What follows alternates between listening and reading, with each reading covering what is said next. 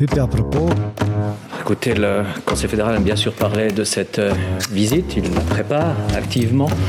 Maintenant, j'ai pas d'autres euh, informations. Der letzte Versuch, das Rahmenabkommen zu retten. Heute am Freitag reist der Bundespräsident Guy Parmelin nach Brüssel und trifft dort Ursula von der Leyen, die EU-Kommissionspräsidentin. Mais le Conseil fédéral est prêt. C'est ça que, vous demandiez. Y a-t-il d'autres questions sur ce thème ou sur un autre? Wie gross sind die Chancen von Pamela? Gibt es überhaupt noch Spielraum bei diesen Verhandlungen? Und wenn jetzt das nicht klappt, was passiert dann? Das sind recht schwierige Fragen, die wir hier heute bei «Apropos» behandeln, im täglichen Podcast vom Tagesanzeiger und der Redaktion Tamedia. Mein Name ist Philipp Loser. Mir hilft bei diesen Fragen heute Raffaela Birrer, die Inlandchefin von Tamedia. Sei Raffaela. Hoi Philipp. In der politischen Geschichte der Schweiz hat es wahrscheinlich nur wenig Reisen gegeben, die so fiebrig angekündigt worden sind und so laut medial begleitet worden sind, wie der Kurztrip von unserem Bundespräsidenten nach Brüssel. Zum Anfang, was wissen wir genau über den Besuch? Wer trifft den Pamela? Wie lange geht das? Und warum geht er allein? Ja, also die Medien haben ja die Vorbereitungen zu dem Treffen als Krimi stilisiert, zu Recht auch, weil in den letzten paar Tagen ist so viel Bewegung in das sehr verhockte Dossier reingekommen, wie schon seit sehr langer Zeit nicht mehr.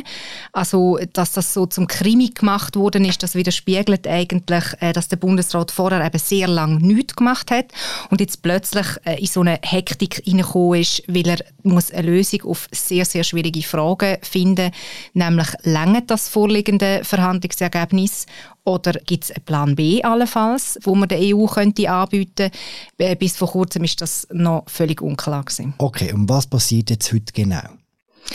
Heute geht es jetzt darum, dass unser Bundespräsident Guy Parmelin die EU-Kommissionspräsidentin Ursula von der Leyen trifft.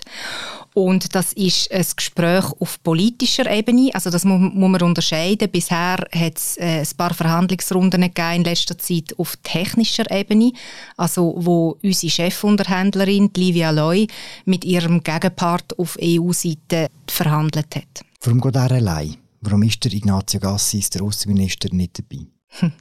Also ist das Protokoll, das das vorsieht, oder, dass man jetzt, wenn man Gespräche auf politischer Ebene führt, dass dann das mit der höchsten präsidialen Stufe stattfindet. Das ist bei uns der Guy Parmelin, der aktuell der Bundespräsident ist, wo der Ursula von der Leyen dann äh, gegenüber sitzt. Okay. Ist es auch ein bisschen speziell, dass ausgerechnet ein Vertreter von der SVP, wo der Guy Barmelin ist, jetzt nach Brüssel geht, um das Abkommen zu retten? Die SVP ist ja die Partei, die am meisten und am heftigsten gegen das Abkommen ist. Das ist tatsächlich äh, eine weitere Ironie in dieser Geschichte, äh, dass das aus, ausgerechnet ein SVP-Vertreter ist. Und eigentlich kann der Guy Parmelin nur verlieren bei dem, also gegen beide Seiten. Wenn er etwas rausholt, so dass es gut ist für die Schweiz, im Sinne von, dass man weiterkommt in den Verhandlungen, dann wird seine eigene Partei, die SVP, ihn dafür kritisieren, weil sie fordert, dass man da die Verhandlungen abbricht. Wenn er gar nichts erreicht, könnte die Kritik laut werden, ja, das ist halt, weil er ein SVPler ist, der will ja gar nicht etwas erreichen in Brüssel. Und, aber was ich schon wichtig finde in dem Zusammenhang, dass man unterscheidet zwischen seiner Rolle, die er als Parteivertreter hat und die er als Bundesrat hat. Also er ist als Bundespräsident dort und er vertritt sein Gremium, er vertritt nicht die SVP, oder? Jetzt kann man aber sagen, er ist insofern auch typisch mit der Haltung, die er als SVPler hat, für die Regierung als das Gesamtgremium eben auch recht ambivalent ist in der Haltung zu dem Abkommen. Bei aller Ambivalenz und bei aller Unklarheit, was genau sein Verhandlungsmandat ist in Brüssel, weiß man doch etwas, und zwar die drei Punkte, die noch offen sind. Kannst du uns dort schnell aufklären? Wo sind noch Probleme jetzt? Genau, also es sind in drei Bereichen, das weiß man schon seit langer Zeit. Das eine betrifft den Lohnschutz. Dort geht es, also grob gesagt, um Regeln für entsendete Arbeiter, beispielsweise Handwerker aus dem süddeutschen Raum, die in die Schweiz kommen, äh, zum Handwerksarbeiten übernehmen. Es geht besonders umstritten um die Unionsbürgerrichtlinie die würde EU-Bürger auch ermöglichen, Schweizer Sozialhilfe zu beziehen. Und dann geht es um staatliche Beihilfen. Also dort äh, sind Regeln betroffen äh, für also Subventionen, Steuererleichterungen, Vergünstigungen, beispielsweise für unsere Kantonalbanken in der Schweiz. Und wo gibt es jetzt bei diesen Punkten noch Verhandlungsspielraum? Wo können jetzt der Pamela heute noch etwas rausholen? Also man weiß, dass im Bereich der staatlichen Beihilfen sich eine Lösung abzeichnet. Und sonst muss man sagen, dass es bei den anderen Punkten eben sehr schwierig ist. Die EU hat zwar jetzt so in den letzten Tagen, also im letzten Moment, sich noch äh, Kompromiss bereit zeigt, via so interne Dokumente, die geleakt sind in, in Medien. Ist natürlich alles auch bewusst äh, als Verhandlungstaktik, dass da jetzt Sachen auf den Tisch kommen, um den Bundesrat hinzustellen, als wäre er eben nicht kompromissbereit und die EU würde ja schon weit gehen. Und was mich aber auch noch wichtig dunkt in dem Zusammenhang, das sind so die drei gängigen Punkte, wo man immer sagt, eigentlich geht es nur noch dort drum, aber eine ganz wichtige Frage, die auch noch im Raum steht, das sind so, und das ist eine sehr komplexe Frage, das ist die Frage nach der Souveränität oder nach dem Souveränitätsverlust von der Schweiz. Dort ging es vor allem um die Rolle vom Europäischen Gerichtshof bei der Streitbeilegung, also wenn es um so Auslegefragen geht.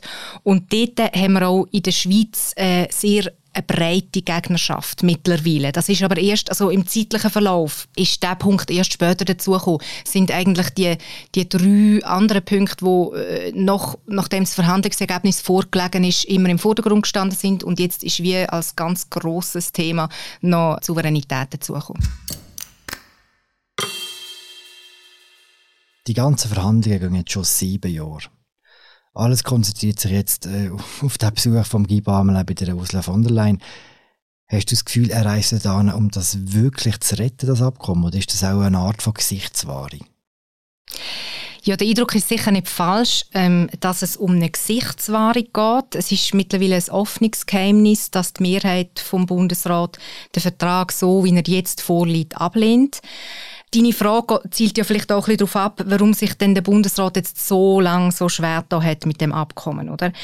Äh, dazu kann man sagen, er ist in einem sehr grossen Dilemma. Es ist eine sehr komplexe Fragestellung, weil so wie der Entwurf jetzt vorliegt, so ist er in der Schweiz sicher nicht mehrheitsfähig. Also es sind sehr komplexe Gegnerschaften, die sich über verschiedene Lager erstrecken. In der Summe macht es das äh, Stand jetzt praktisch unmöglich, die riesige Hürde von einer Volksabstimmung zu überwinden. Aber der Bundesrat hat die EU jetzt wahnsinnig lang hergehalten, also über Jahre hinweg. Das heißt, er ist der EU jetzt eine Antwort schuldig und zwar möglichst schnell und nicht noch weiter immer wieder aufschieben. Und was erschwerend dazukommt, die Schweiz, also der Bundesrat, hat kein akzeptables äh, Gegenangebot für die EU. Also er hat bis jetzt noch keine Idee gehabt, was man, über was man denn sonst könnte verhandeln oder was man der EU könnte bieten, so als Plan B. Und er muss sich recht fürchten vor Sanktionen von der EU. Also, dass da noch weitere Nadelstiche könnten kommen, wie man in der Vergangenheit schon gesehen hat und wie sie auch schon als Damoklesschwert so über diesen Verhandlungen hängen. Und darum hat man das Gefühl, ist der Bundesrat besetzt und bis zum letzten Moment hat er wie gelähmt gewirkt in diesem Dossier. Denken wir mal ein bisschen ins Szenarien. Nehmen wir an, im Guy Barmelab gelingt heute der grosse Durchbruch und er kommt als äh, bejubelten Verhandlungsführer zurück, zurück äh, aus Brüssel. Wie würde es denn weitergehen? Also würde dann der Bundesrat das Abkommen unterschreiben? Was ist denn der, der normale Ablauf bei einem Durchbruch?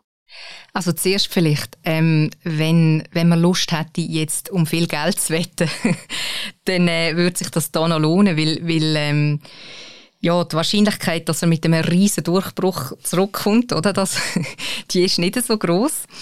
Ähm, aber dann so zum weiteren Vorgehen. Also es wird dann zuerst ähm, also wenn das jetzt tatsächlich einen Durchbruch gegeben hätte, man wäre ja immer noch auf politischer Ebene bei den Verhandlungen. Es müsste dann zuerst wieder äh, auf die technische Ebene zurückgehen, das würde dann wieder in die Hände von der, von der Chefunterhändlerinnen gehen und dort müssen wir dann präzisieren, was jetzt da ähm, beschlossen worden ist.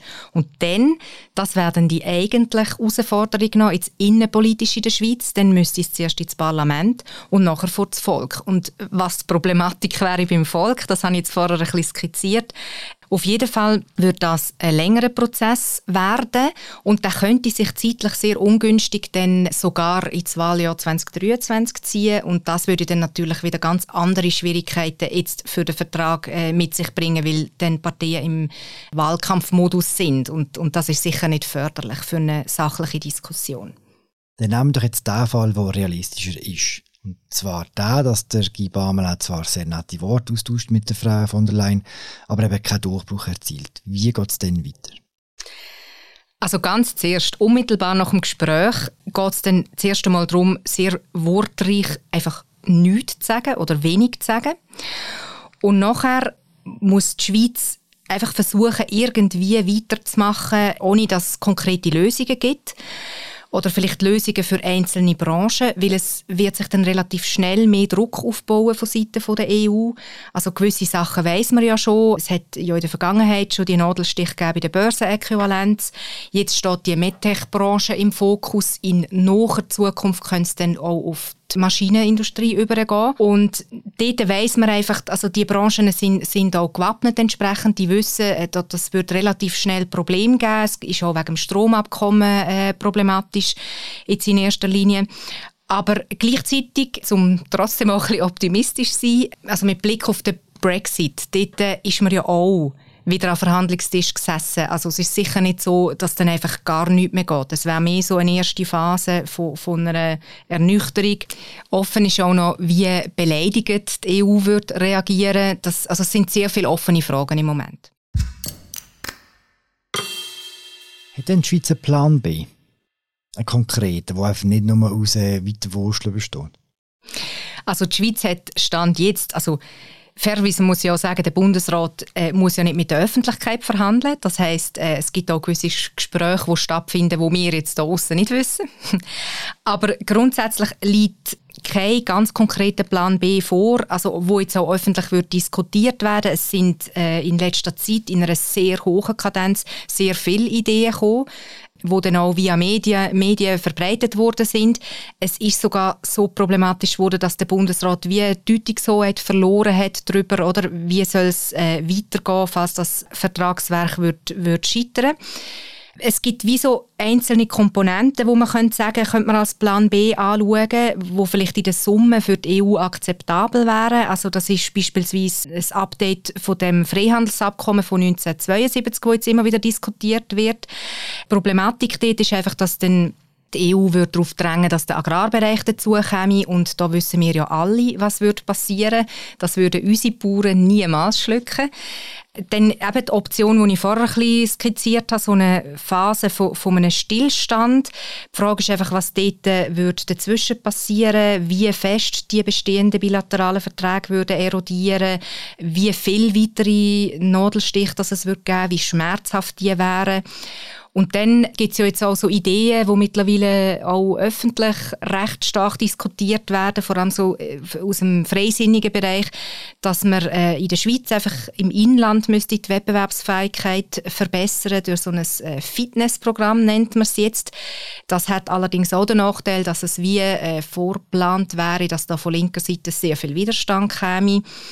Und die grosse Frage wird einfach sein, beim Plan B, zu welchen Konzessionen ist die Schweiz bereit, weil sie muss Konzessionen machen. Es ist wie klar, dass nicht nur sie kann auf ihrem Punkt bleiben und nur die EU sich muss bewegen. Das, das ist, ähm, ist völlig klar. Also, wenn es jetzt zu einem Abbruch käme und wenn man würde sagen, okay, man probiert es noch einmal von Grund auf, dann hat man vielleicht mittelfristig eben so ein bisschen eine schwierige Situation, aber langfristig kann man um all die Fragen, die jetzt entscheidend sind, die jetzt auch schon diskutiert werden, kann man sehr wahrscheinlich nicht drum herum. Danke, Raffaele, für das Gespräch. Danke dir, Philipp.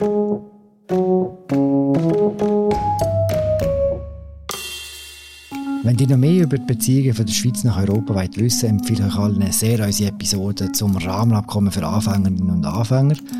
Dort haben wir mit Fabian Fellmann geschwätzt, er ist ehemaliger Brüssel-Korrespondent und er tut dort so Grundzüge von dem ganzen Abkommen, wie es entstanden ist, wer es braucht, wer es nicht braucht, wer es will, wer es nicht will. Tut uns das erläutern. Ja, das war's gewesen. Weitere Folge von «Apropos» im täglichen Podcast vom Tagesanzeiger und der Redaktion der Media. Wir hören uns am Montag wieder. Würde mich freuen. Bis bald. Ciao zusammen.